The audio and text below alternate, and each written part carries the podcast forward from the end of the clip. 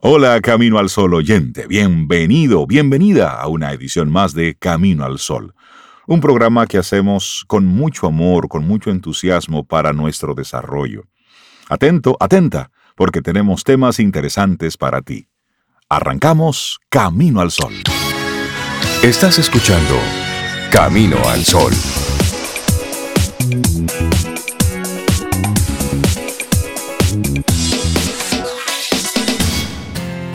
En Camino al Sol, la reflexión del día.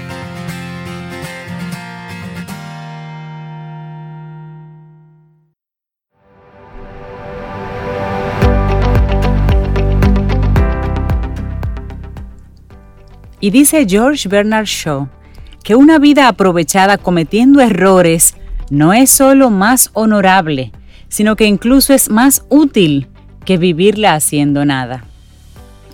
sí, es verdad. Me encantó. Ay, la importancia de contar con tiempo libre. Ay. Esa es nuestra reflexión sobre para hoy. Eso me encanta, me encanta. ¿Te gustó la frase, Sobe? Sí, sí, haga algo, aunque sea errores, sí, pero haga algo. Sí, pero, pero se está moviendo, caramba. Muévase. Y sobre el tiempo libre, claro que sí, nos encanta, lo necesitamos. El tiempo libre se vuelve valioso cuando equilibra aquellos campos en los que otros momentos no nos desarrollamos. Y en ese sentido, hacer una buena gestión del mismo, del tiempo libre, va a repercutir directamente sobre nuestra salud. Así que hágalo por salud, Muévase por salud. Bueno, miren, oigan esto. Los seres humanos nos podemos desarrollar en diferentes planos. En el laboral, el social, ponga usted otros planos ahí. Por otro lado, apreciamos que las personas que logran y mantienen un equilibrio en estas inversiones suelen ser o tener una mejor calidad de vida. La variedad de los intereses produce que siempre cuenten con lugares donde encontrar refuerzos que equilibren las decepciones. Así, el impacto de un revés en lo laboral queda atenuado con un abrazo de los más pequeños. Pues bien, el tiempo libre es el mejor escenario para invertir precisamente en esos planos que más alegrías nos dan. Demostramos entonces su importancia a lo largo de esta reflexión. Sus beneficios, te vamos a dar algunas ideas para contar con ese tiempo y disfrutarlo al máximo. Así que la invitación es a que nos acompañes en este recorrido.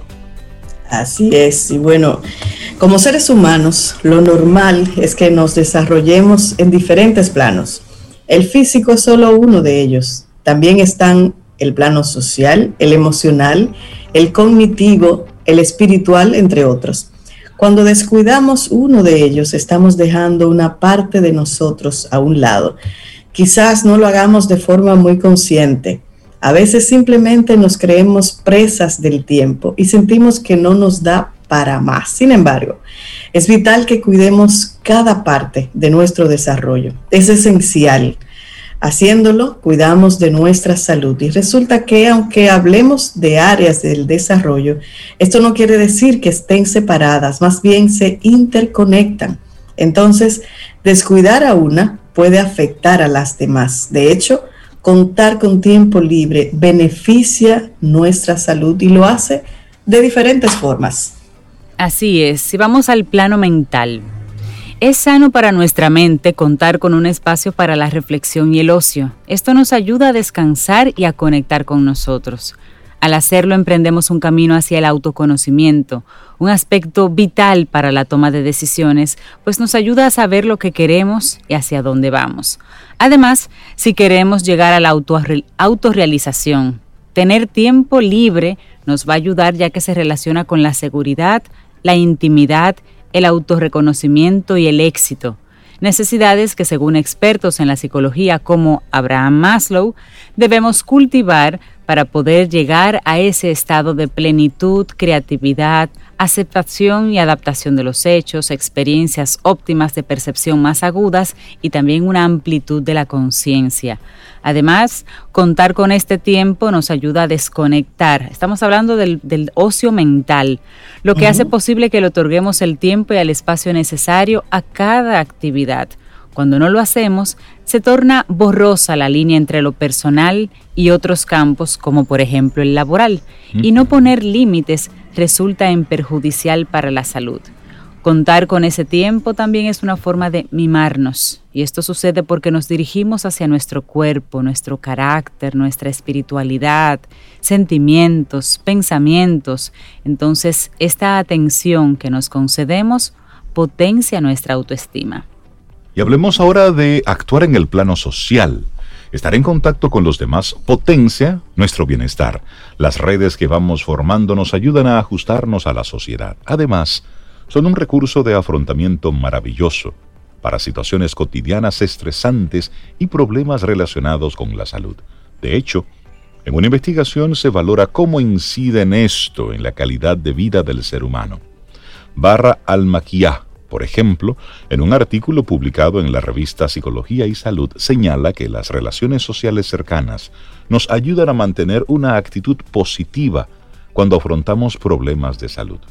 Entonces, el apoyo social es valioso como amortiguador de problemas emocionales y físicos. Además, contribuye a la promoción de conductas saludables. Ahora bien, cuando no lo cultivamos, nos privamos también de estos beneficios. Por otro lado, el tiempo libre es el mejor escenario para generar relaciones nutritivas. Pero ahí viene una pregunta que me encanta. ¿Cómo contar con tiempo libre? ¿Cómo fabricamos eso? Porque hay gente, Cintia Rey, que vive las 24 horas pensando solo en trabajo y, tomar un tiempo libre es un pecado capital. Yo creo que lo convierten en el octavo pecado capital. Pero el secreto, el secreto para organizar un tiempo libre está en la organización. En su ausencia solemos pensar y sentir que el tiempo se nos escapa de las manos e incluso llegar a contar con un gran agobio. Si nos sobreponemos a las angustias que nos produce esta situación, utilizando esta herramienta, estaremos mucho más cerca del bienestar. Se trata de reconocer cuáles son nuestras verdaderas prioridades e irles asignando un tiempo y un orden. Lo importante es que nos planteemos metas realistas y que incluso soltemos, soltemos aquello que no nos beneficia. Otra actividad que nos puede ayudar es delegar funciones. Así nos liberamos tanto en tiempo como mentalmente. Además, ya lo decía Cintia hace un momentito, poner límites ayudará a que disfrutemos más de nuestro tiempo y por ello un detox digital puede ser una gran idea, sobre todo cuando pasamos por sistema el poco tiempo libre con el que contamos en el mundo de las tecnologías y las redes sociales. Ay, sí, sí, sí. Y por otro lado, frente a la improvisación, seguir una rutina también puede darnos estabilidad porque tú creas hasta un mecanismo para hacer las cosas más rápido. Además, nos ayuda a llevar control de nuestro tiempo. Con ella vamos a reducir el desgaste que produce tener que tomar la misma decisión una y otra vez de cómo vas a hacer algo o a resolver algo. Pero, ¿cómo disfrutarlo al máximo ese tiempo? Mm. Un punto de partida valioso sería contener, eliminar o atenuar las creencias irracionales. ¿Por qué? Por el efecto ancla que producen hacen que le demos la vuelta una y otra vez a lo mismo. Así, estas ideas que te compartimos ahora nos podrían ayudar un poquito a disfrutar al máximo ese tiempo libre. Bueno, la primera de ellas, no te centres en ese pasado, en lo que pudiste haber hecho. Ya no lo puedes cambiar, eso forma parte del pasado. Así es que, como dice Fénix, ahí no hay recursos. Ahí no hay recursos. Suelte eso. Otro elemento, vuelve, eh, vuelve del futuro. Ocurrirán acontecimientos que no podrás predecir, de los que predices, algunos no los podrás cambiar. Así es que venga para acá. Venga para ¿eh? acá. Eso a lo mejor sí, pero a lo mejor no. Así es que venga. Luego, recuerda que no eres adivino. Ay, ese me encanta. Es difícil que leas el pensamiento de la otra persona. Sí, sí, sí, venga acá. ¿Eh? Luego, despídelos. Debes obtener todo lo que te propongas. Donde pongo el ojo, pongo la flecha. No, señor, no siempre es así.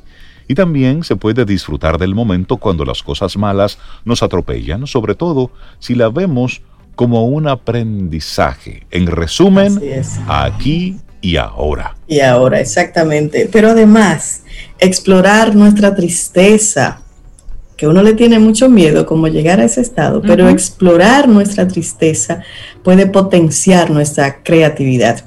Y esto nos ayuda a disfrutar el momento, porque dejamos de ver la tristeza como algo malo, como algo negativo. Y eso sería maravilloso. Otra estrategia para disfrutar de nuestro tiempo libre es escapar del estrés.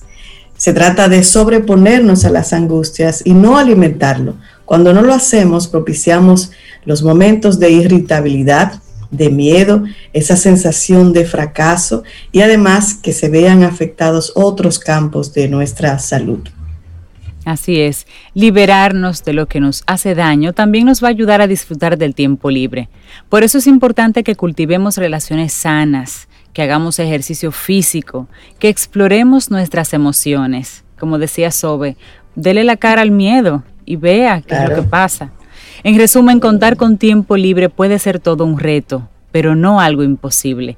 Será más sencillo si respetamos las prioridades, las rutinas y la organización, siendo flexibles para reaccionar o improvisar ante determinadas circunstancias. Saque el tiempo, fabríquelo. Sí, hay, personas, ustedes no han oído, como que ven el tiempo libre como una pérdida de tiempo. Y, tienen que estar ocupados, ocupadas. No, no. señor, hay que soltar. Suelte esa culpa. ¿Usted sabe en qué momento fue que Albert Einstein dio, se topó con su fórmula de la relatividad. No fue en el estudio trabajando. Fue barajando ahí por un campo. Fue barajando, él estaba tomando el sol y puso los ojos, puso los ojos chinitos así. Y él comenzó a ver como cosas raras. Dijo, ¿y qué es esto? Mira, y comenzó. sí, sí, entonces ahí. Ah, todo es relativo. Eureka. Momentos de lucidez. Y la Eureka nació, no fue en una bañera, así como en.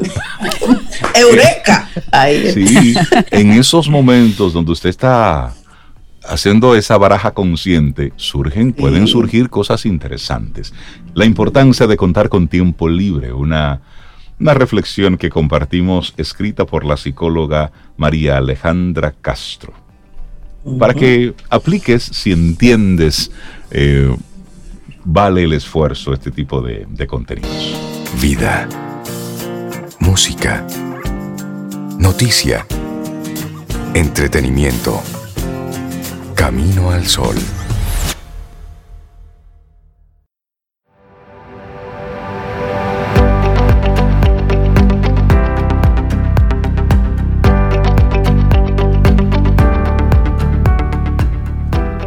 Deja de pensar tanto en la vida y resuélvete a vivirla. Paulo Coelho. Sí, porque y piensa y piensa y piensa. Dele para allá, hermano, muévase. Anclado ahí. Sí, sí, sí. Suelte ese análisis que paraliza. Vamos, es momento de actuar. Sí. Lo que ves es lo que hay. Así es que dele para allá. Punto.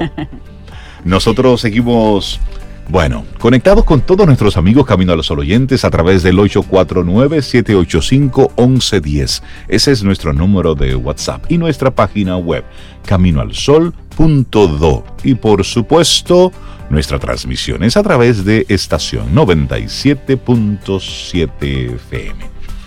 Bueno, mira, y tú sabes que no hemos mencionado nuestro tema del día que es dentro de todo lo que hacemos, también pega cada vez que llega un colaborador con nosotros, porque es un lujo estar con ellos. Entonces, nuestro tema del día, que fue una hermosa, digamos, sugerencia de Ana Amelia, una Camino al Sol oyente, es estar de lujo.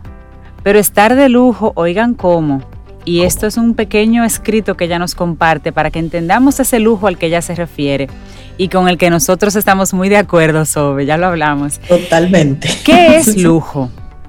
Nos hicieron creer que el lujo era lo raro, lo caro, lo exclusivo, todo aquello que nos parecía inalcanzable. Exacto. Ahora nos damos cuenta que el lujo eran esas pequeñas cosas que no sabíamos valorar. Lujo es estar sano. Lujo es no pisar un hospital. Lujo es poder pasear por la orilla del mar. E Isabela, dime tú. Lujo es salir a las calles y respirar sin mascarillas. Lujo es reunirte con toda tu familia y tus amigos, con distanciamiento social en estos días. Lujo son las miradas, lujo son las sonrisas, lujo son los abrazos y los besos. Lujo es disfrutar cada amanecer. Lujo es el privilegio de amar y de estar vivos. Todo eso es un lujo y no lo sabíamos. Así es que nuestra actitud camino al sol para hoy busca vivir al menos un lujo todos los días. ¿Sí? Ay, sí. Esos lujos que Cintia acaba de mencionar. Busca. Tú sabes que- que yo he vivido varios de esos lujos. O sea, que ese plural así de que no lo sabíamos. Mm, algunos de esos lujos sí, nos los hemos disfrutado. Ustedes dos también, Cintia, Reina. Sí, sí, sí. Sí, sí, no, para mí es un lujo tener un compañero como Reinaldo Infante, que yo Para me lo disfruto todos los días. Es un lujo estar contigo. como Cintia. Y es un lujo Ah, un café con amores ya. amigos, Ah, ok. Ya. un Y café es un virtual lujo con tener- amigos. Es un lujo. Y otra gente días. que ha vivido muchos lujos también, Isabela Paz. Y es un lujo para nosotros tenerlas aquí en Camino al Sol. siempre. Claro. Así es, otro lujo. Isabela Carola Paz, buenos días, bienvenida a Camino al Sol, ¿cómo estás? Hola, buenos días, muy bien, muchas gracias. ¿Se me oye bien? Muy bien, muy se bien. te escucha bien, se te oye bien. Muy bien, tengo problemas eh, de conexión desde ayer, entonces tuve aquí que hacer un cambio con el teléfono.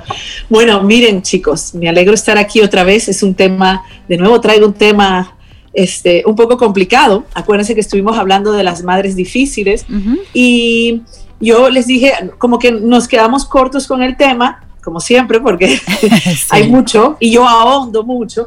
eh, y, y- y ustedes preguntan, o sea que está muy bien, así que decidí traer como una, una especie de saga, como diría. Sí, eh, sí. La parte Entonces, bueno, dos. el tema de hoy es padres tóxicos, desmitificando las deidades parentales. Y de verdad les digo que es un tema complicado, difícil, porque esto es derribar eh, superhéroes. ¿Entiendes? Entonces, No, me gusta, deidades parentales, me Ay, gusta ese sí. término. sí, hay, hay eh, la verdad que Tumbando altares es se difícil, llama o sea, eso. ¿eh? Tumbando altares, se diría en cibaeño. Exacto, gracias por la ¿Cómo se- traducción. ¿Cómo es? ¿Cómo se diría? Tumbando altares.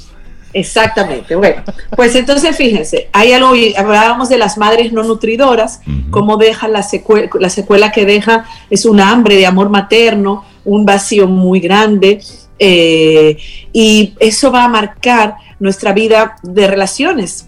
O sea, tanto, eh, todo tipo de relaciones, pero en especial nuestra maternidad o nuestra paternidad y nuestra vida de pareja.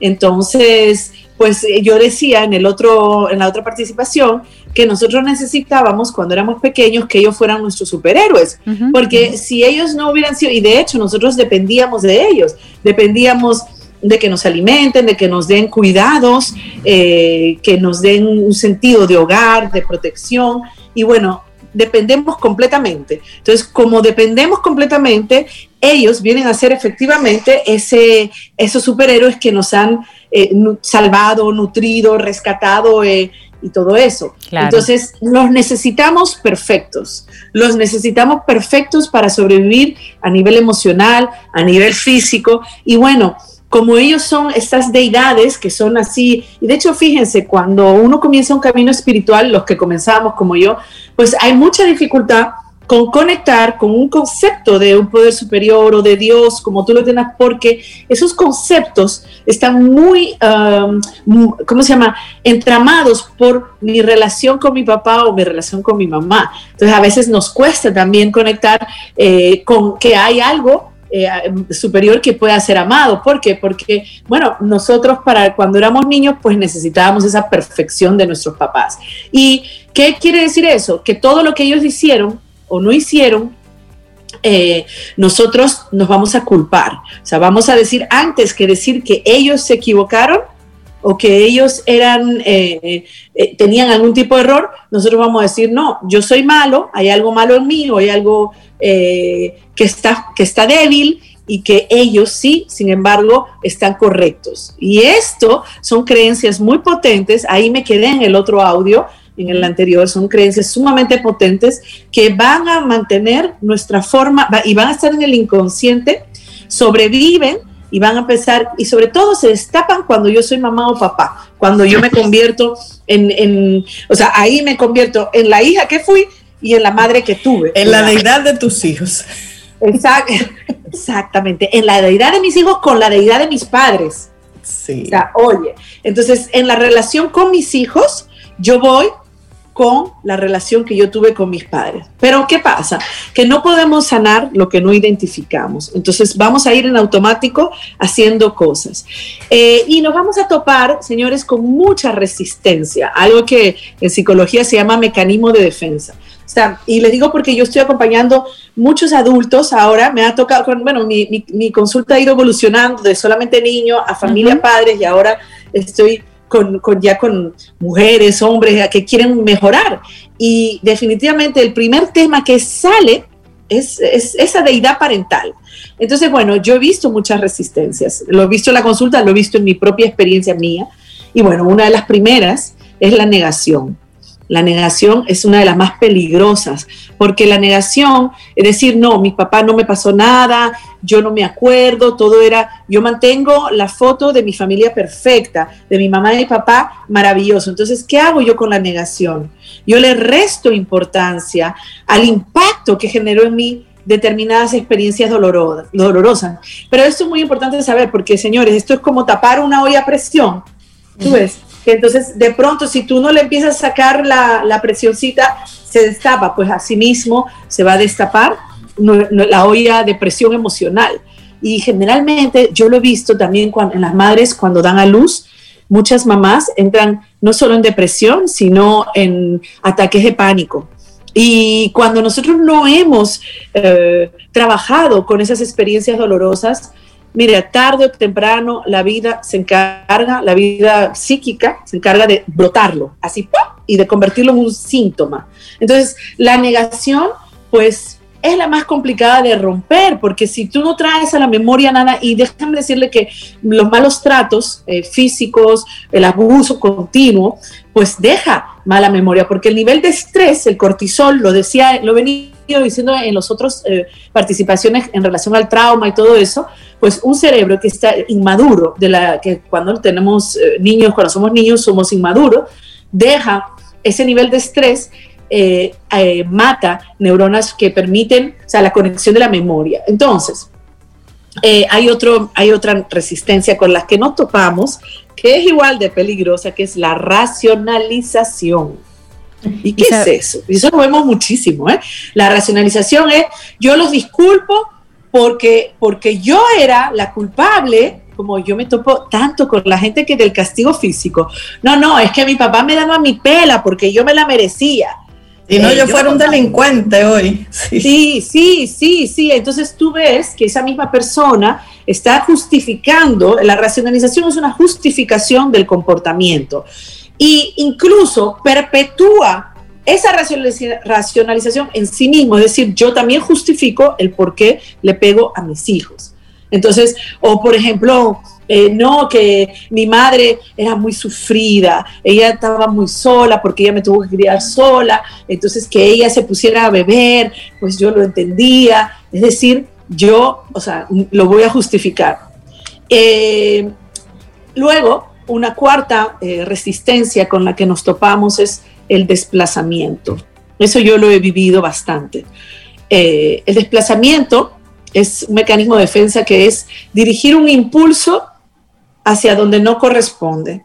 Y creo que todos lo hemos hecho. ¿eh? Y los niños son tan intuitivos que los niños se dicen, lo que dicen los niños es, tú te estás desquitando conmigo. tengo una amiga que siempre decía, esa ira no es conmigo. Es, bien gracioso, esa ira no es conmigo. ¿Por qué? Porque realmente, si a mí mi jefe me grita, y yo he conocido madres que con mucho estrés en el trabajo, que cuando llegan a su casa, se desquitan con los hijos de una vez. Eso, eso es el desplazamiento. Esa cólera que yo no le puedo decir a mi jefe, yo se la, se la pongo, se la coloco, la traslado, la desplazo al más débil, que son mis hijos. Fíjate que es el mismo principio del bullying. Tú sabes, cogemos al más débil donde no se puede defender. Otra resistencia que está en la cabeza de todos es que si nuestros papás se murieron, o sea, no podemos hablar mal de ellos. O sea, ya, yo una vez tenía una amiga que, que, trabajábamos en un grupo de terapia juntas y, y ella hablaba de sus padres como, wow, wow, pero su vida y sus padres ya estaban muertos, su vida era un desastre completamente. O sea, de parejas, iba de una pareja a la otra, y tú decías, y, entonces no correspondía, no match el, lo que ella tenía como relaciones con eh, los papás que ella decía tener, sobre todo con su papá. Tenía una relación con su papá completamente idealizada.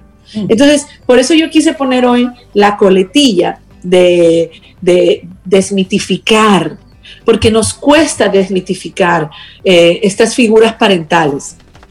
Entonces, bueno, ¿qué, qué, cómo aprendemos a estar al mundo? O sea, eh, lo primero, pues hay que identificar, para poder identificar, tuve yo unos padres tóxicos, unos padres poco nutridores. Yo creo que nadie se salva de esto, ¿ok? Hay grados, ¿verdad? Pero en general creo que todos los seres humanos, y creo que Reina hacía esa pregunta, tenemos siempre algo que sanar.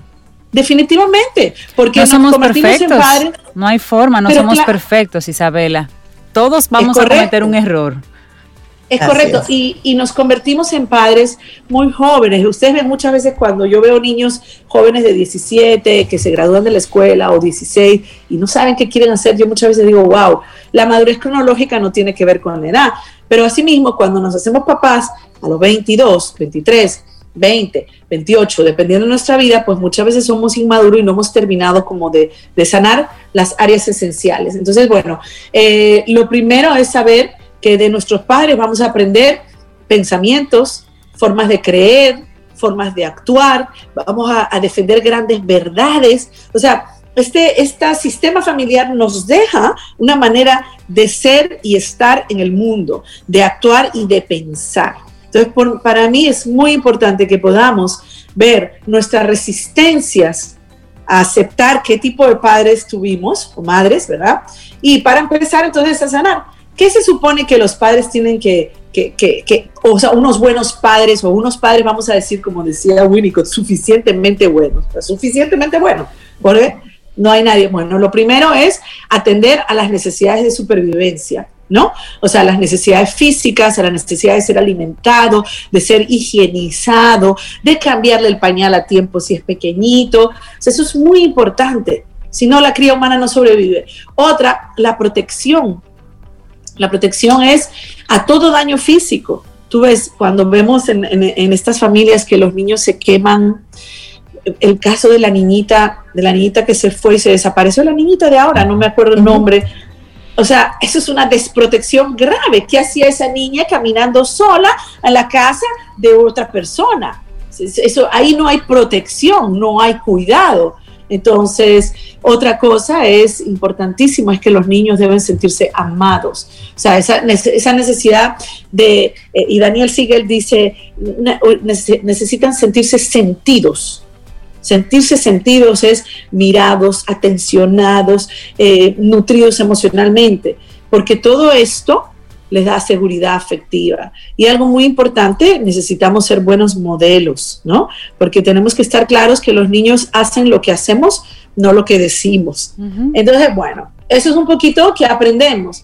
Y no sé cómo estamos con el tiempo porque quiero ver, traje unas, eh, quiero describir un tipo de padres que podríamos decir tóxicos. Pero yo te, quiero, te quisiera hacer una pregunta, Isabela, con lo que hemos conversado hasta el momento. Una persona adulta que diga, mira, yo sé que necesito ayuda, yo tengo situaciones de mi infancia, yo no quiero buscar culpables, pero yo sé que necesito ayuda en mi vida presente, sin puede trabajarse sin necesidad de destapar esa cajita de Pandora de mirar cómo es mi mamá, cómo era mi papá, porque ya fallecieron, como tú decías, ya fallecieron y quiero honrar su memoria, no quiero hablar mal de ellos, o porque al día de hoy se sanaron las relaciones tóxicas del pasado y me llevo bien con ellos, no quiero destapar cosas nuevas que me vuelvan a hacer eh, una relación difícil con ellos.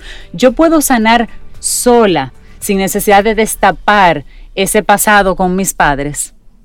No, yo pienso que no, porque eh, una cosa es, es muy buena pregunta, una cosa es eh, el tú hacer tu proceso solo o sola sin involucrar a tus, a tus um, padres, o sea, no confrontarlos, no confrontarlos porque están mayores, porque están, murieron, porque eso puede traer grandes problemas para ellos de salud lo que sea. Eso es una cosa. Okay. Pero definitivamente solo puedo sanar lo que soy capaz de identificar. Entonces, no, no se puede sanar así sin, no ya, ¿entiendes? Y, y también muchos, muchos terapeutas, y, y yo sí pienso que el perdón es importante. O sea, yo no estoy diciendo que no, pero hay que transitar la conexión con la rabia, la conexión, porque Claro. si no, fíjate qué pasa, si no yo me manejo en automático y por otro lado, lo primero es que acuérdense que tu presente, todo lo que tú estás viviendo hoy, es un producto de todo lo que viviste antes, Claro. de las creencias que tú tienes. Por ejemplo, si yo, y miren, en el, yo, yo les dije que estoy escribiendo, tengo un blog, el isabelapaz.org, pero estoy compartiendo algunos en el Instagram de Isabela Paz G. Y hablé de no ser suficientes. Este, el último artículo es no ser suficiente. Ayer, y yo me he quedado impresionada. No te imaginas la cantidad de gente que lo ha compartido. O sea, yo me quedé así. Todo el mundo se siente no ser suficiente. Sí. O sea, yo- a mí me, me- me- me digo, ay, qué bueno, no estoy sola, porque es una herida de todo este tipo de modelo parental que yo pienso que lo voy a dejar para la próxima, porque ya vamos a ir cerrando y quiero ser bien detallada qué tipo de padres generan esto. Vamos a hablar de los controladores, de los iracundos, de los ofensivos, de los adictos, o sea, pero quiero tomarme el tiempo de hacer todo Claro. una sesión de eso porque es muy interesante para poder identificar. Pero respondiendo a tu pregunta, Cintia, yo tengo que ser capaz de entender por qué me estoy manejando así hoy. Entonces, para yo entender por qué me estoy manejando así hoy, por qué yo interpreto las cosas como la interpreto, por qué me lo tomo personal, por qué yo les voy a decir una intimidad. Cuando yo empecé a, a consultar, tenía que 27, 28 años cuando recién llegué al país, cuando una paciente se iban, yo pensaba de una vez que era mi culpa. ¡Ah! Yo hice algo. ¡Ah! ¡Ah! Oye, yo supervisaba en esa época con una psicóloga de aquí y yo le decía, mira, es que se van porque yo no sirvo. O sea, la primera cosa que pasa, ya yo la chaco que es mía, Ujú. Hoy yo sé que una persona es libre de acomodarse a un tipo de terapeuta, a otro, o no está en su tiempo, pero yo antes todo de una vez me lo culpaba a mí. ¿Y por qué? Porque en mi historia había una herencia eh, de dinámicas, hasta, hasta acuérdense que tengo hermanas, porque no es solo... No es solo los manejos de los papás, también es cómo me relaciono con la fratría, con lo que interpreto. Por ejemplo, acuérdense que yo tengo una hermana genio que habla, habla cinco idiomas, eh, eh, toca no sé cuánto instrumento. Jazzista, Entonces, yo- Ania Paz, para decirlo. ¿verdad? Isabela es hermana de Ania Paz. Entonces, entonces yo crecí a la vera de, un- de- de- de una persona que era, oye, la adelantaron dos años, terminó el bachillerato alemán a los 15, que era súper, el abitur es súper difícil. O sea, y yo era pues la que se quemaba, la traviesa. Entonces, fíjese Sí, sí. cómo esas Había una historia es- personal, claro. Una Claro. historia personal que te acompañó durante todo ese proceso. Por lo tanto, el demostrar que eras suficiente, que eras buena siempre, Se convirtió en estuvo su regla. en tu compañía. Exactamente. Claro. Y más los manejos de mis padres, ¿entiendes? Que no, no los voy a delatar aquí, pero, pero todo lo que yo, yo siempre digo, todo lo que yo traigo es historia personal Claro. para, Ujú. porque, porque, me- o sea, yo lo voy descubriendo, lo voy integrando o lo comparto y me parece que se pueden identificar. Claro que Pero sí. toda esa amalgama de relaciones fraternas, ver a los padres, eh, las carencias naturales, pues crean una persona. Y entonces, como yo vivo en el presente, como yo interpreto las cosas, siempre, Cintia, para terminar con tu pregunta, voy a tener que mirar atrás de dónde viene esto. Ahora, sí, yo puedo decidir, o sea, porque no me determina hasta que no es consciente, pero luego, sí, para trabajar o para cambiar, digamos, yo puedo decidir por dónde empiezo. Puede ser por los pensamientos, el- los pensamientos. Eh, ayer justo dije, recuerda que tú puedes cambiar tus pensamientos. Puedo empezar por las acciones. Si yo soy una persona que siempre me atiborro de helado y yo sé que el helado me trae un mal malestar, yo puedo cambiar, ya sea mi pensamiento, yo, por ejemplo, una afirmación que yo hice esta mañana, eh, mi cuerpo, yo amo todos los alimentos que le hacen bien a mi cuerpo. Ahí yo estoy trabajando sobre mis pensamientos, pero también puedo trabajar sobre mi conducta, sencillamente decir, no me voy a comer el helado. Pero miren, no es tan fácil como lo digo, ¿eh? estamos claros. Así que Isabela no se pongan la vara muy alta, que esto es un proceso. Isabela Paz, muchísimas gracias por compartirnos este tema que es tan sensible, Sí. pero al mismo tiempo por la forma en cómo lo haces, tan personal que nos invitas a darnos el permiso porque eso es lo que nosotros como adultos tenemos que darnos el permiso de ver un poco hacia atrás y luego entender cómo nos estamos comportando con, con nuestros hijos y entender que esto es una especie de relevo, que lo que yo hago, mis hijos lo van a repetir. Y si yo quiero romper con eso, y este es un tema que a toda la sociedad dominicana le debe importar, a propósito de lo que hemos estado viendo en los últimos días, en las últimas semanas, cómo padres utilizan a sus hijos como si fueran una cosa. Y no, ahí hay un respeto, ahí hay un alma, y hay una vida que debemos cuidar y debemos respetar y mirarlo diferente. Isabela Paz, para que la gente siga en contacto contigo. Sí, bueno, a través de Camino al Sol, en Isabela Paz G o Felices Jugando en Instagram, en Twitter estoy en Isabela Paz G, pero soy perfil bajo. Y nada, en Facebook me, buscan, pero oigan, eh, yo quiero recordarles que traemos el tema entonces para la próxima sesión, de, oye, sesión, la próxima participación, los tipos de padres, o sea, para y madres Que, que, son. Y lo que tú dijiste, simplemente para cerrar, Rey, a mí me da mucha tristeza porque yo veo muchos padres, muchos padres y madres, como les cuesta atender realmente a las necesidades de sus hijos y estos niños se convierten en estos adultos luego que necesitan mucha ayuda mental. Así. que nada, muchas gracias. Con eso quería cerrar. Un gran abrazo. Gracias, Isabela. Un abrazo. Hasta la próxima. Bye. Ten un buen día, un buen despertar. Hola. Esto es Camino al Sol. Camino al Sol.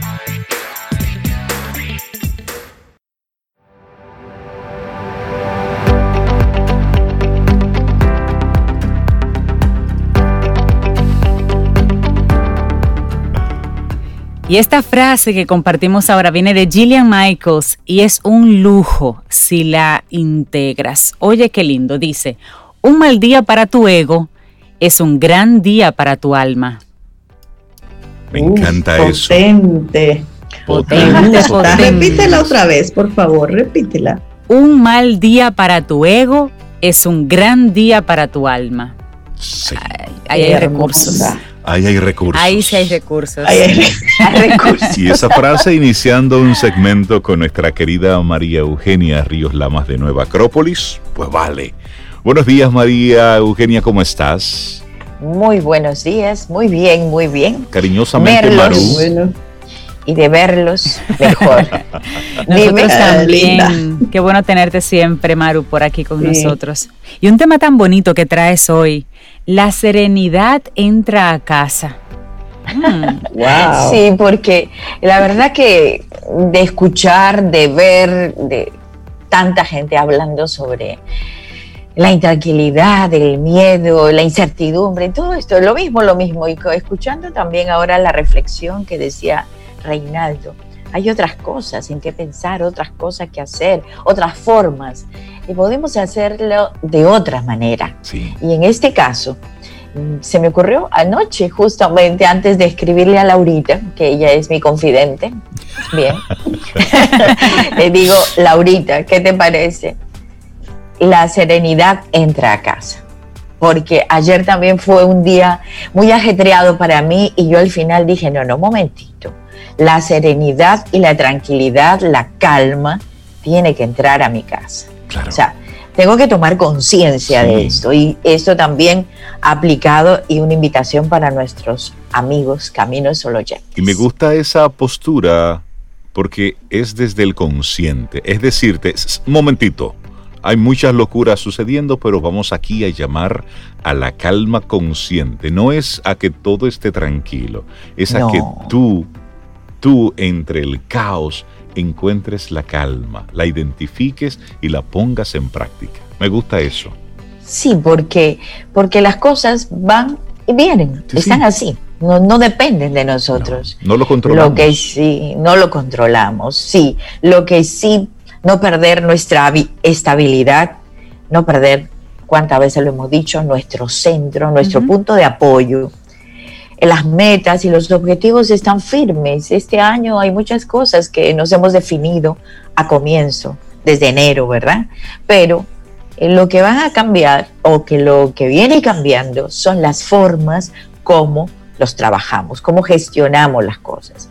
Y sobre todo, la determinación que debemos tener para no dejarnos vencer, no dejarnos caer, no entrar en esa pasividad, letargo, apatía, llamada incertidumbre, llamada miedo, pánico, no dejarnos caer. Entonces, tomar el control de nosotros mismos. Saber esperar. Las cosas también tienen su ritmo. Las cosas llegan cuando llegan, no cuando uno quiere. Y estamos tan inquietos, desesperados, impacientes porque lleguen las cosas. Pero por favor, causas, efectos, causas, efectos. ¿Cuántas veces? Pero van a llegar. Y las que son buenas para nosotros o no tan buenas para nosotros, inexorablemente, definitivamente, van a llegar en su momento oportuno, en su momento preciso. O sea que la serenidad y la calma van de la mano con la paciencia, tan importantes, tan importantes. Son, eh, algunas podríamos decir son habilidades, podríamos considerarlas virtudes, pero también podemos considerarlas habilidades. Habilidades que tenemos que ir desarrollando hasta que en un momento determinado se interiorice y se convierta en una virtud. Sí, eh, volcarse a ver a las cosas que no dependen de nosotros es una fatiga, es un desgaste, pero es una cosa impresionante lo que gastamos de energía vital, lo cual nos hace ver un poco tontos, ¿verdad? Porque imagínense, gastar una energía en algo que no depende de Que no depende de nosotros. ¿Por qué no enfocamos con calma, con serenidad, por supuesto, con una actitud correcta, tiempo correcto, espacio correcto, lugar. Y bueno, voy a tomarme estos 5 o 10 minutos para enfocarme qué voy a hacer, cómo lo voy a hacer. Necesito un pequeño plan, aunque sea pequeñas metas diarias, pequeñas metas diarias. Yo también aquí eh, consulté al libro del Zen, al budismo Zen. Porque la gente dice, bueno, el budismo Zen, tenemos Zen quiere decir meditación, como si estuviéramos en un estado, en un espacio, meditando constantemente.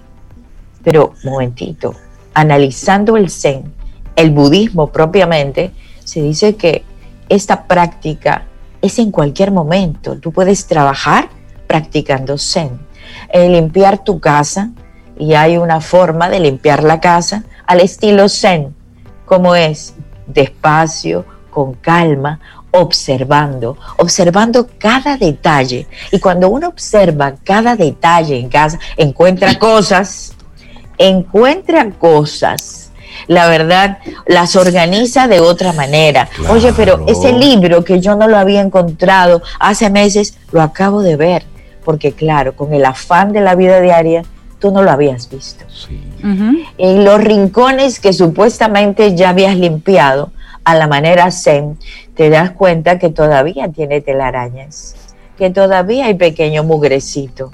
Entonces, la comida te va a quedar más sabrosa porque tú vas conscientemente, incluyendo los ingredientes al paso, al ritmo. Y cuando se hacen las cosas con calma, se hacen las cosas disfrutando.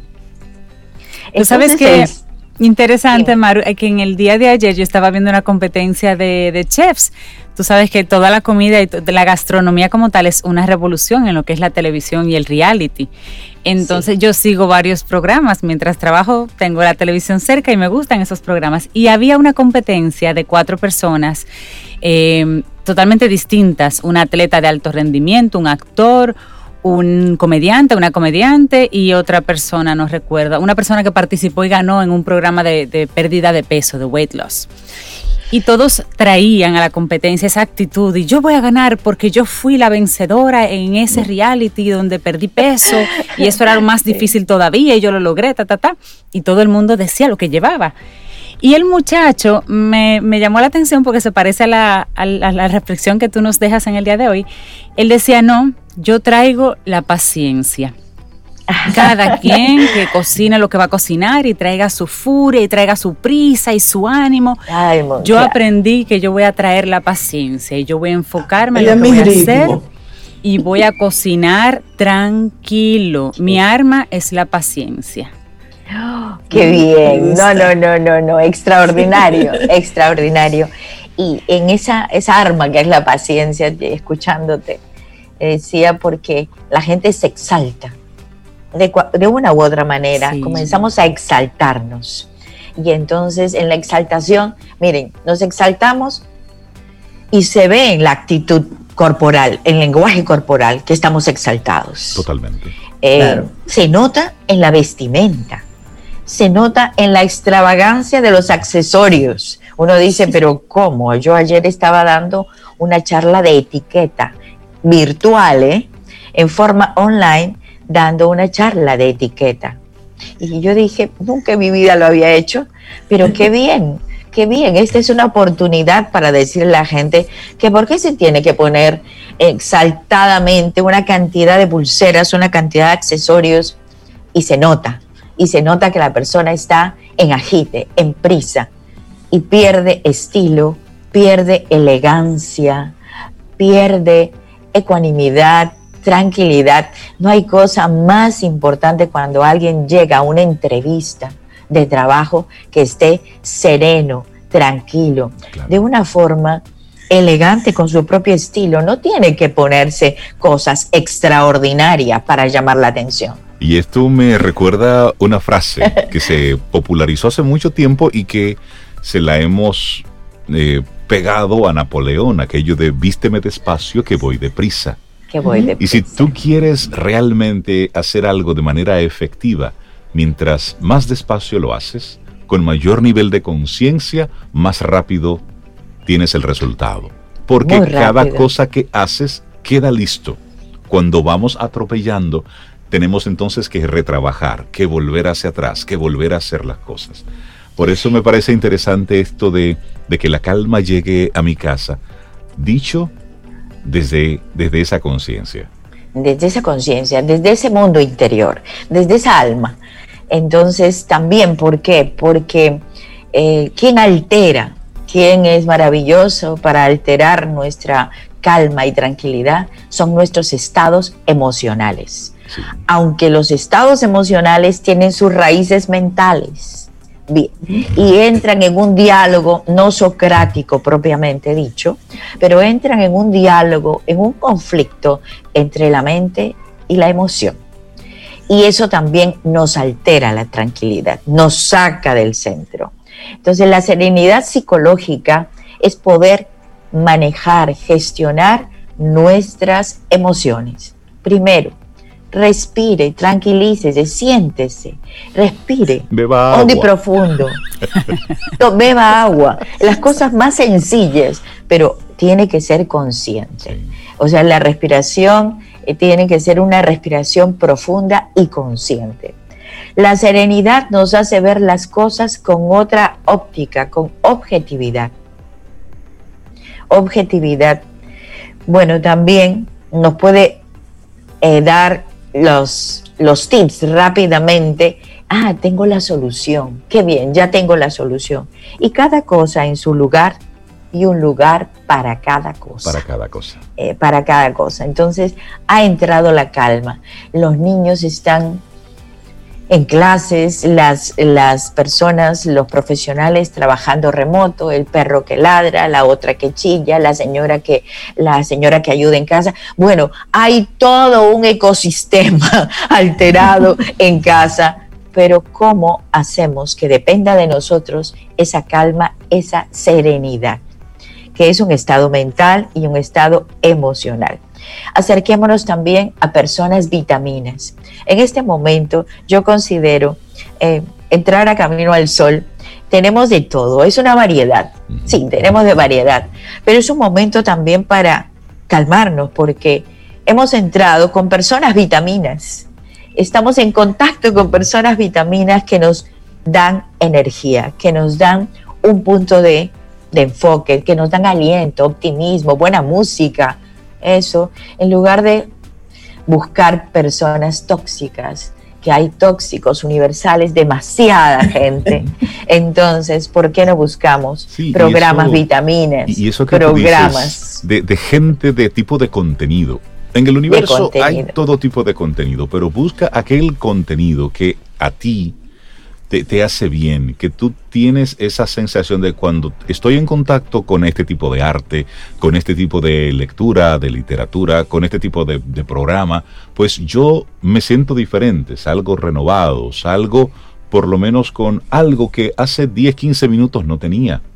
Darnos esos permisos, esas licencias.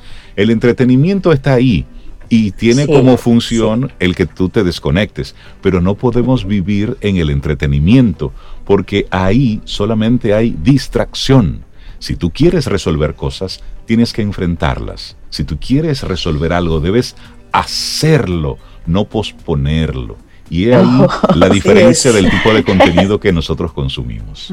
Eh, por supuesto, eso es. Y lo que creo que todos, todos los colaboradores, todos aquellos que participamos en Camino al Sol, lo comprendemos y estamos en sintonía con eso, conectados con esto. ¿Por qué? Porque salimos diferentes. O sea, yo misma, ya desde ayer o desde la semana pasada, buscando qué voy a, qué voy a entregar a mis a mis oyentes, ¿qué voy a entregar? Para mí es importantísimo, importantísimo que cada una de las personas que llegue a este momento diga, oye, yo tengo que pensar en la calma, en la serenidad. Eso.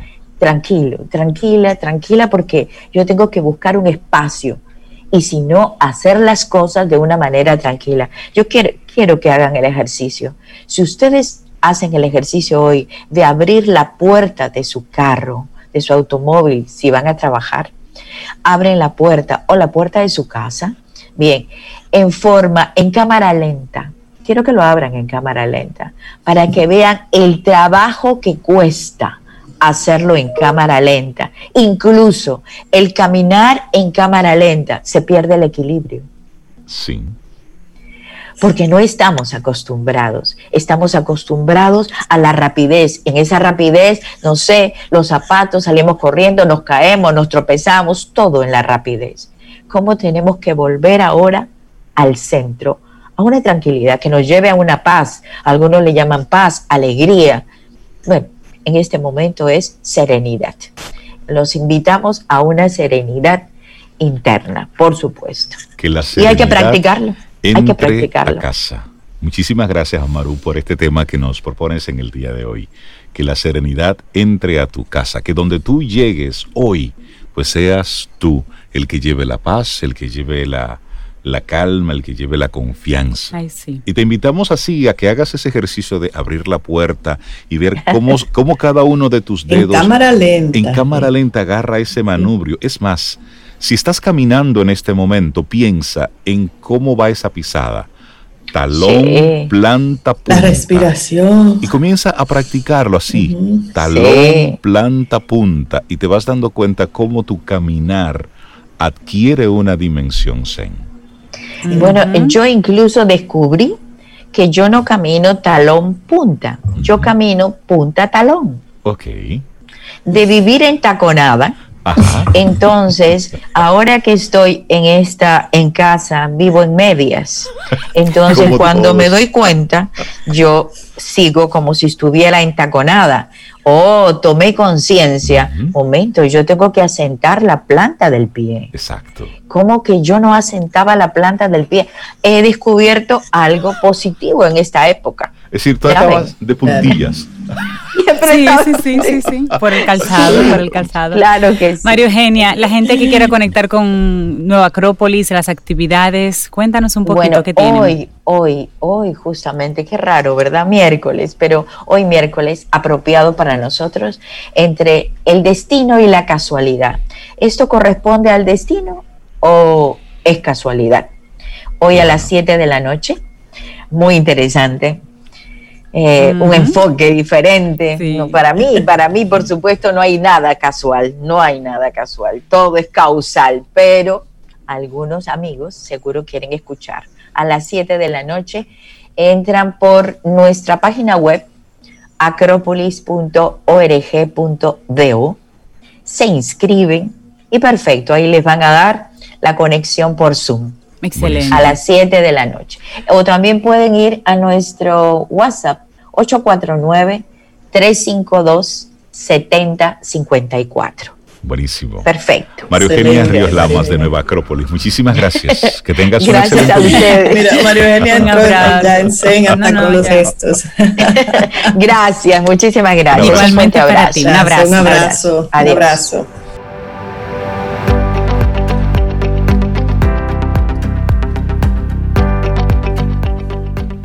Y continuamos con una frase de Adolfo Roberto Arman que dice, trata de vivir exclusivamente el día sin querer resolver el problema de tu vida todo de una vez.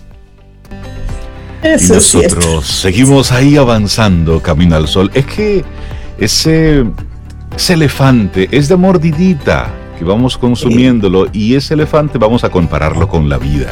Esas grandes cosas que queremos hacer es un paso a la vez, es un día a la vez, Correcto. pero que cada paso que demos sea con ese nivel de conciencia de que fue algo ya recorrido. Y tenemos, tenemos otra invitada muy especial en nuestro programa. Otro lujo. Otro lujo. Sí. Hoy Camino al Sol ha estado lleno de lujos y nos gustaría Así que es. sea, que sea Sobeida quien presente a nuestra próxima invitada. Oh, pero para mí es un honor y un lujo presentarla. Eh, tenemos con nosotros a Sharon Aiko. Sharon la conocí a través de unos círculos de lecturas donde compartimos y escucharla hablar sobre los principios japoneses a mí me maravilló. Tanto que ahí le escribí en privado y le dije, Sharon, vamos para Camino al Sol. Y ella, mira, sin ninguna duda de inmediato dijo que sí. Y, para mí de verdad que es un honor, un lujo que haya aceptado esta invitación. Y me gustaría como hablar brevemente sobre, sobre quién es eh, Sharon, aparte de que es una mujer fabulosa. Eh, Sharon ha estado en el país durante ocho años aquí compartiendo con nosotros estoy buscando su reseña, tuve que la tenía sí. y se me. De hecho, me tiene fue. una, no, mira, sí. tiene una maestría en economía internacional en la Universidad de Sofía, en Japón, con una maestría en seguridad estratégica en Australia. También, bueno, diplomática de carrera por más de 15 años, con desempeño en la ONU, Asia y América Latina, especialidad en negociación y estandarización de procesos de calidad tiene certificaciones de coaching, bueno, es gerente general de IBG Escuela de Negocios, tiene mucha experiencia en calidad de servicio, ventas consultivas, comunicación corporativa, todo ese mundo duro de la gerencia. Sí. ¿Y saben ustedes, amigos Camino a los oyentes, de qué vamos a hablar con Sharon? Los principios japoneses. Para Me encanta que... este contraste. Sharon, bienvenida a Camino al Sol. Gracias por venir, Muchísimas Sharon. gracias a ustedes. Gracias, Sobeida, por la presentación. De verdad que un honor para mí estar con ustedes. Eh, soy también una escucha muy frecuente del programa. De hecho, gracias. pienso que, que los japoneses no son tontos, ¿ah?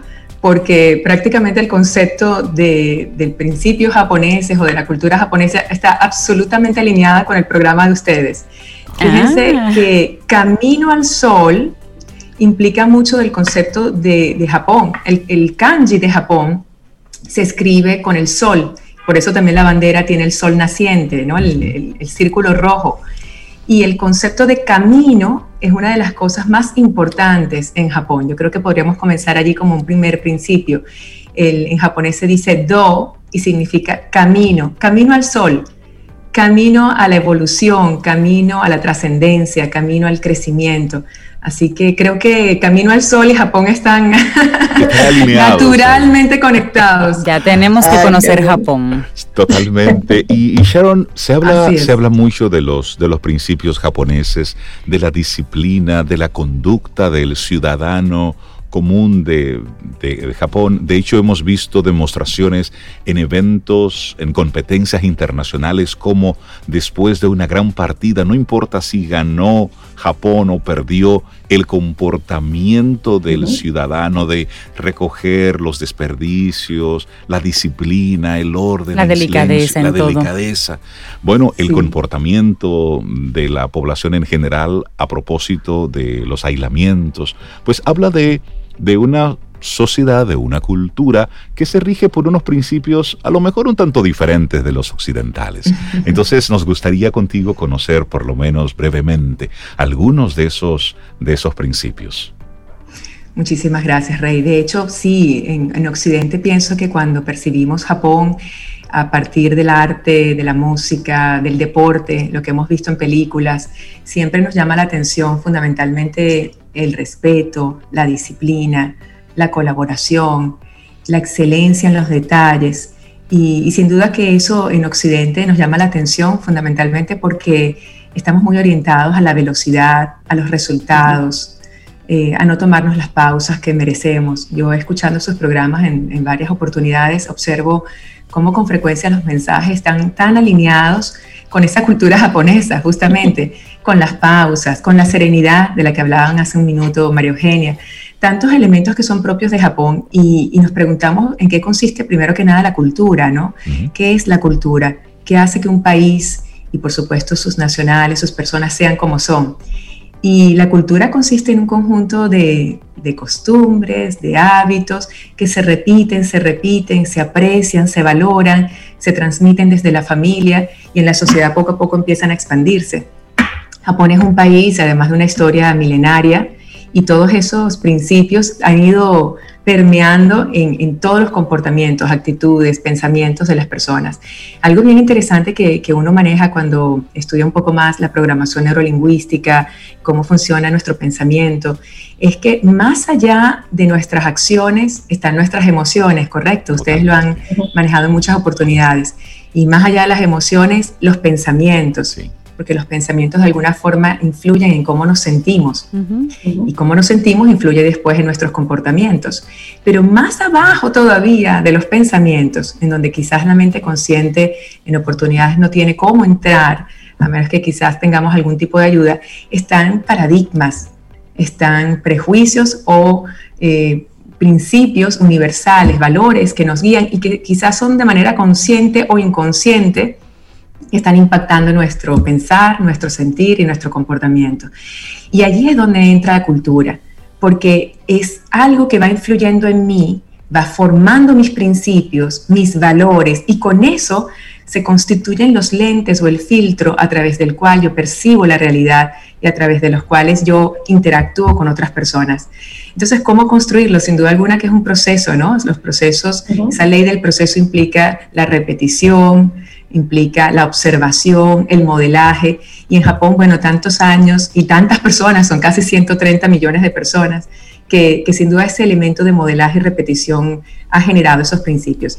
Yo tengo para compartir, Rey, Cintia, Sobeida, unos 10 principios. Hay muchos, hay mucho que compartir sobre Japón y en pocos minutos tratar de resumir es, es bien ambicioso pero lo voy a intentar hacer, si me lo permiten. Por favor. Eh, son, unos 10 principios que, como les digo, forman parte de esa cultura que trasciende el pensamiento. No es porque yo pienso que soy japonesa que actúo así, forma parte de mi ser. Y ustedes también han tenido invitados en varias oportunidades conversando sobre el tener, eh, el, ser, hacer, tener, ¿correcto? Entonces, fíjense, cuando uno va más a fondo al ser, ¿quiénes somos? ¿Quiénes somos? ¿Cuál es nuestra identidad? ¿Cuál es nuestra cultura? ¿Cuál es nuestra fe? Todas esas cosas son lo que constituyen los principios. Y esos principios o esos valores son los que en definitiva van a marcar tanto mis pensamientos como esa parte inconsciente también que va a influir en pensamientos, emociones y comportamientos. Entonces, cuando hablamos de esto, hablamos de algo muy estructural, muy neurálgico, muy adentro sobre quiénes somos, sobre nuestra identidad. A mí no me cabe duda para nada que estos temas del ser y estos temas de identidad eh, no son inalcanzables desde el punto de vista de vernos acá en Dominicana, lejos de Japón, como suele ocurrir.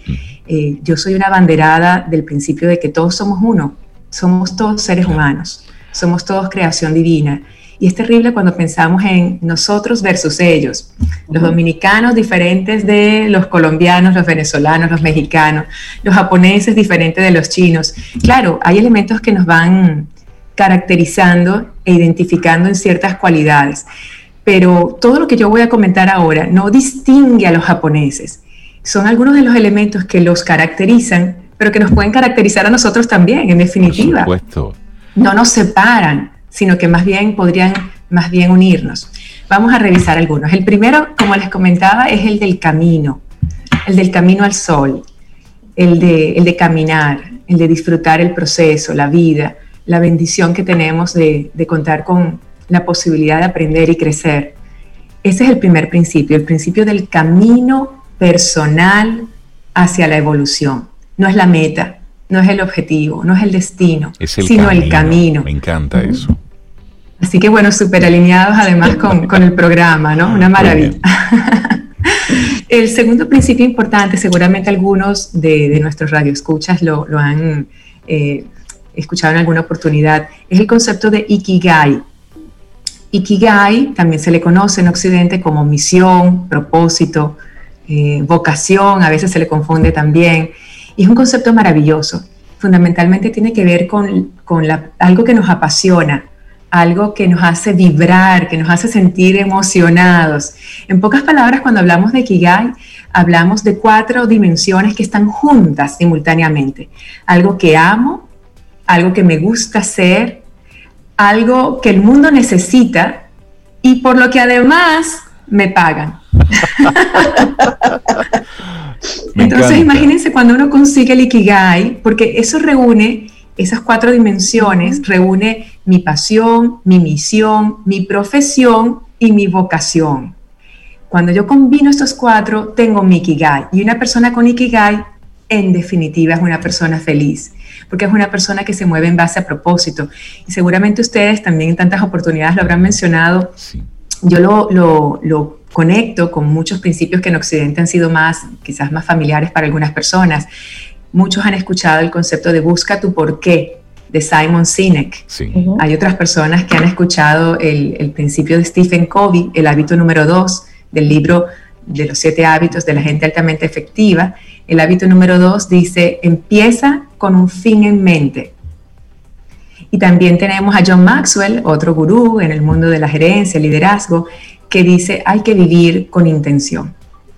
Con intención. Vivir con intención. Me encanta ese, ese segundo principio del Ikigai. ¿Cuál sería entonces el tercero? El tercero, el tercero es maravilloso. se llama en japonés aware y se parece incluso a la palabra en inglés, awareness. Se escribe aware y tiene, tiene que ver con conciencia, con apertura, receptividad, nuestra capacidad para observar, para sentir, para estar atentos a lo que está ocurriendo, porque todo lo que está pasando es único e irrepetible. Sí. Y, y, muchas veces nos lo perdemos porque estamos en el pasado, estamos en el futuro, estamos preocupados. Yo creo que estamos todos muy, muy conscientes de lo importante del aquí y el ahora. Sin embargo, una cosa es el conocimiento, saber que tenemos que estar aquí y ahora, y otra cosa es lo que diariamente hacemos. Yo, yo, por ejemplo, conozco estos principios, trato de tenerlos presentes, pero confieso que en más de una oportunidad estoy en el pasado o en el futuro y dejo perder el presente. O quizás distraída de lo que está ocurriendo ahora mismo. Así es. Distraídos, Reinaldo, qué importante eso, fíjate. Distraídos es que no tenemos enfoque, correcto, que no estamos pensando y atendiendo espiritual, emocional, intelectualmente aquello que está ocurriendo. ¿Cuántas cosas dejamos de aprender, de vivir, de experimentar? Y de hecho, ¿de qué se trata la vida? De sentir, ¿verdad? De experimentar. Cuando uno dice que he vivido una vida maravillosa, ¿a qué te refieres? ¿A qué has sentido? ¿Has experimentado? Pero, ¿qué ocurre si pasan días, semanas, meses y no vives, no sientes? Porque estás distraído, distraído con el presupuesto, distraído con problemas, distraído con las metas. Así que el aguare, fundamentalmente en Japón, tiene que ver con la naturaleza, con el entorno, con lo que está ocurriendo en términos de sensaciones por todas las vías, por todos los sentidos que podamos tener y estar muy conscientes y muy en el aquí y el ahora. Muy parecido a ese tercer principio, el número cuatro, se llama Ichigo Ichie. Es una cosa maravillosa. Ichigo Ichie significa eh, que esto que está ocurriendo entre tú y yo, entre dos personas, eh, no va a volver a pasar. Es, único, este irrepetible, Wow. Y, fíjense, Aguare tiene mucho más que ver con el entorno, con la naturaleza.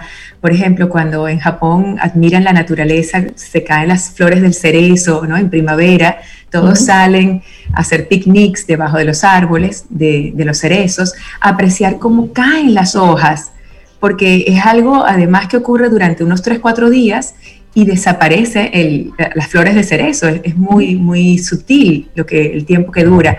Pero justamente lo poco que dura es lo que le da tanto valor. Entonces las personas salen a observar la naturaleza, ver esas hojas caer y detener en el tiempo el momento en que la hoja hace su viaje desde el árbol hasta el suelo. Y tú lo observas y lo disfrutas. Eso es aguare. Pero cuando hablamos de Ichigo Ichie, hablamos de observar y sentir las relaciones humanas Estamos hablando de, yo en este momento, este para mí es un Ichigo Ichie, porque estoy con Sobeida, con Cintia, con Reinaldo, y cada cosa que ustedes me dicen, los observo también, su lenguaje corporal, me dice algo, y esto es algo irrepetible. Podremos tener, ojalá en el futuro, nuevos, nuevos eventos. Exacto. Pero, este... Es único. Es único. Y eso entonces nos invita a disfrutar lo más que se pueda este momento. Claro vivirlo con ese nivel de plenitud. Así es, absolutamente. Y tener más conciencia, Reinaldo. ¿Cuántas veces eh, damos por hecho que mañana nos vamos a volver a ver? Exacto. Wow. Quizás yo no los voy a ver mañana, tendrán otros invitados, pero ¿cómo nos relacionamos con nuestros seres más cercanos? ¿Estamos seguros que mañana los vamos a volver a ver? Y vamos dando la vida por, sí, o, nos detenemos un momento a pensar este momento quizás, y no esto no es ser pesimista, ¿no? Sino quizás no, no tengo la oportunidad mañana de volverme a encontrar con esta persona. ¿Cuál es la última imagen, la última emoción, la última palabra que yo dejo en esta persona? Hasta un nuevo reencuentro, ojalá que sí. Pero si no lo hubiera, ¿qué estoy dejando de mí hoy? Contigo, con las personas con las que interactúe. Y yo creo que más que en estos momentos en el programa, que sin duda yo estoy muy en el Ichigo Ichie, es un llamado sobre todo a nuestras relaciones más importantes y más cercanas, a las que damos por hecho, en donde pensamos que quizás mañana todo sigue igual y no sabemos. Y eso que tú dices es tan potente en este tiempo que toda la humanidad estamos viviendo. Es decir, óyeme, no sabemos cómo el COVID nos va a impactar no sabemos cómo voy a reaccionar a la enfermedad. Hay gente que está muriendo. Hay gente que lamentablemente tú sabes de esa persona hoy, luego se identifica que tiene la enfermedad y luego simplemente la dejas de ver hasta que te enteras que lamentablemente falleció. Eso es una realidad. No es ser pesimista, eso es una realidad. Entonces, tener ese contacto y vivir a conciencia cada interacción humana eh, es, es, vital, es importante. Me encanta ese principio y la forma en cómo lo compartes. precioso. Oh, gracias. Sí, la verdad es que, que, yo recuerdo, Reinaldo, voy a tratar de ser breve, pero recuerdo la primera vez que fui a Japón, yo nací en Venezuela, no me presenté, nací en Venezuela, mi mamá es italiana y mi mamá japonés. Y mi papá japonés. Qué combinación. Y cuando fui, y fui a Japón por primera vez con 22 años, porque crecí en Venezuela, con mi familia materna italiana. Cuando fui a Japón por primera vez, con 22 años, a estudiar el idioma, recuerdo que con la fundación en la que estaba estudiando nos llevan de visita a una familia japonesa eh, a practicar el idioma, obviamente con mucha dificultad. y esa familia nos recibe, nos hace una ceremonia de té, fue maravillosa la bienvenida, la receptividad. Y cuando nos íbamos, ya nos estábamos retirando, el grupo de alumnos, eh, la señora de la casa me, mira y me sonríe y dice, Ichigo, Ichie. Y yo no entendía, ¿no? Yo anoté rápidamente en mi libreta, ¿qué será eso? Para preguntarle a mis profesores. Y cuando llego, los profesores en, la fundación nos explican muy a profundidad, porque aquí estamos siendo muy, muy breves y, y subestimando tantos elementos de ese principio, mm, quedé tan impactada, tan impactada por el principio de darnos cuenta lo importante que es nuestra palabra, nuestra actitud, nuestra emoción, nuestra proyección con cada persona que interactuamos, pero en el supermercado, en el banco, en cualquier, lugar, seamos conscientes. Y hablando de esa conciencia y en el ánimo de que nuestros amigos Camino a los Sol oyentes pues puedan volver a tener este contacto, aunque sea a través de la, de la tecnología con Sharon, vamos a hacerte una una invitación a que tengamos una parte 2 de esta conversación de los principios japoneses, porque realmente es, es interesante lo que nos estás compartiendo y no queremos eh, por la premura del tiempo, que es típico de los medios de comunicación, pues perdernos de toda esa información tan rica que tienes para compartirnos. Entonces, vamos a dejar los principios hasta aquí, los primeros que hemos conocido. Y en una segunda parte. Llevamos cuatro. En una segunda parte vamos a compartir los demás que, que, tengas. Hemos hablado con Shannon Aiko, quien es es un ser especial, es una, una mujer con mucha magia y nos, nos ha acompañado. Ya les había comentado y cuando, cuando tuve la oportunidad de, estar con Sharon ya en otro espacio, cada principio que ella iba explicando, yo veía camino al sol. Yo dije, pero, pero es que estoy muy camino al sol, de verdad. Buenísimo, Sharon. Así es. Muchísimas gracias por haber estado con la invitación. Muchísimas gracias. Y, eso será muy pronto. Ya, muy pronto. Muy pronto, porque ya los amigos Camino al Sol oyentes están preguntando que cuándo regresas. qué bueno, qué bueno. Esperemos muy pronto, con mucho gusto. Ichigo Ichie, Reinaldo, Cintia y Sobeira. Ichigo Ichie. Un gran abrazo. Muchísimas gracias por estar Gracias, gracias. Muchas gracias, gracias, Sharon. Esperamos que todo el contenido de hoy haya sido de tu disfrute y aporte en general. Recuerda nuestras vías para mantenernos en contacto. Hola arroba caminoalsol.do. Visita nuestra web caminoalsol.do y amplía más de nuestro contenido. Hasta la próxima y pásala bien.